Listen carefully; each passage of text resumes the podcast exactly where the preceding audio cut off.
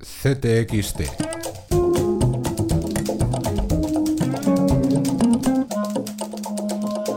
Podcast. cámara funciona.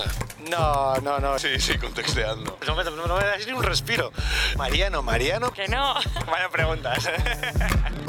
Hasta las puertas del Congreso hemos llevado nuestra campaña en goteo porque sigue abierta y porque seguimos necesitando mecenas que nos ayuden a informar con libertad.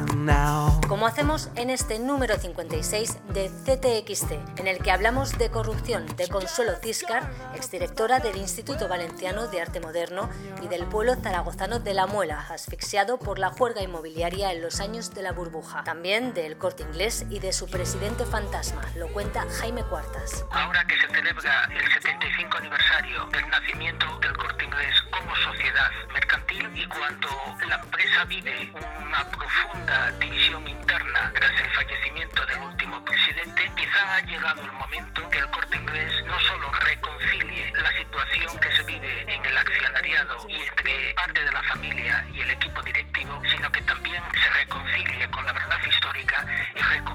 protagonismo de su primer presidente, fundador y mayor accionista durante 30 años, César Rodríguez.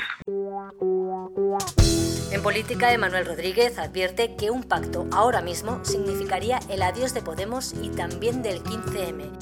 Y entrevistamos a Jesús Seguiguren, expresidente del Partido Socialista Vasco y responsable de las negociaciones con ETA. Esto no lucha contra las mafias que las fomenta. Lo que van a buscar son rutas más inseguras, más caras y más difíciles y la gente va a sufrir muchísimo más de lo que está sufriendo hasta ahora. Los refugiados son, una semana más, protagonistas de nuestra página internacional, en la que analizamos el auge de la ultraderecha en las elecciones regionales alemanas. También el de otro showman racista y charlatán, esta vez en Estados Unidos, Donald Trump, en la crónica de Diego Barros. En Culturas destapamos las miserias del teatro off. Miguel Barrero charla con el escritor Ricardo Menéndez Salmón y Álvaro Guzmán Bastida con Juan Manuel Fernández Montoya, Farruquito, en su regreso a Nueva York después de 13 años de ausencia. La formación flamenca existe y os pido por favor que lo digáis en todos los medios. La formación flamenca existe. De Amy Winehouse y esos éxitos que exigen acercarse al precipicio, escribe Miguel Ángel Ortega Lucas.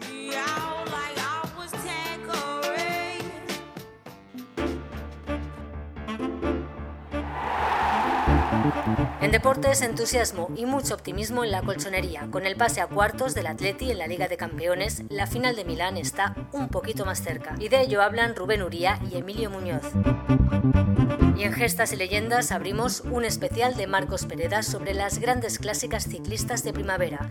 Comenzamos con la Milán San Remo, con Italia y con Sean Kelly. Seguramente sea el último ciclista clásico. Clásico en su forma de entender el deporte, en su forma de entender la vida, en su lealtad, en su entrega. Clásico incluso en su imagen. Siempre con los pedales atados con correillas. Nunca utilizó ningún tipo de avance tecnológico. Por lo tanto, su victoria en la Milán San Remo en 1992 podemos decir que fue el epílogo a un ciclismo diferente, a un ciclismo menos tecnificado, a un ciclismo quizás más inocente. Esta semana en firmas se escriben entre otros Joaquín Estefanía, Ángeles Caballero y Pedro Bravo. Nuestros viñetistas tampoco faltan a la cita. Malagón, La Boca del Logo, Pedripol y J.R. Mora. Todo en ctxt.es y recuerden, necesitamos mecenas porque el contexto lo es todo.